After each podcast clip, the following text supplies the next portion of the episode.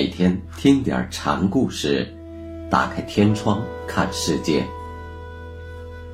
禅宗登陆一节。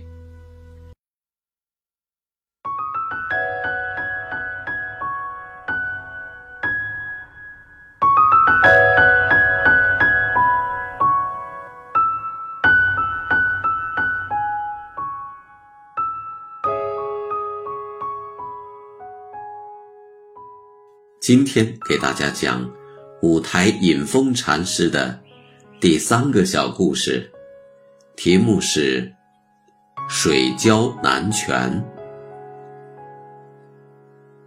隐峰有一次去访问南泉禅师，当时有不少僧人正参拜南泉。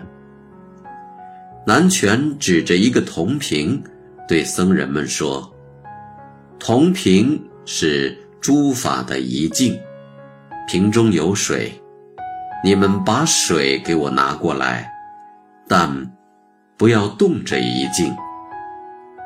众僧人们面面相觑，无计可施。隐风禅师见状，就走上前去，拎起铜瓶，走到南泉跟前，冲着南泉。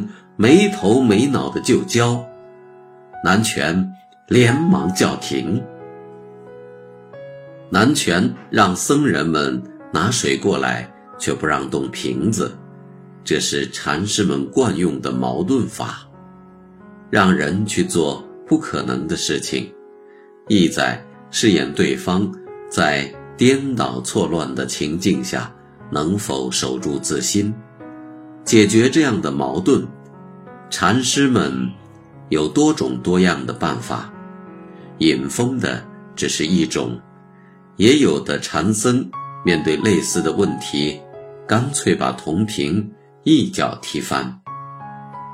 不论采取什么方法，都必须向设问者表示出自己不受矛盾的束缚。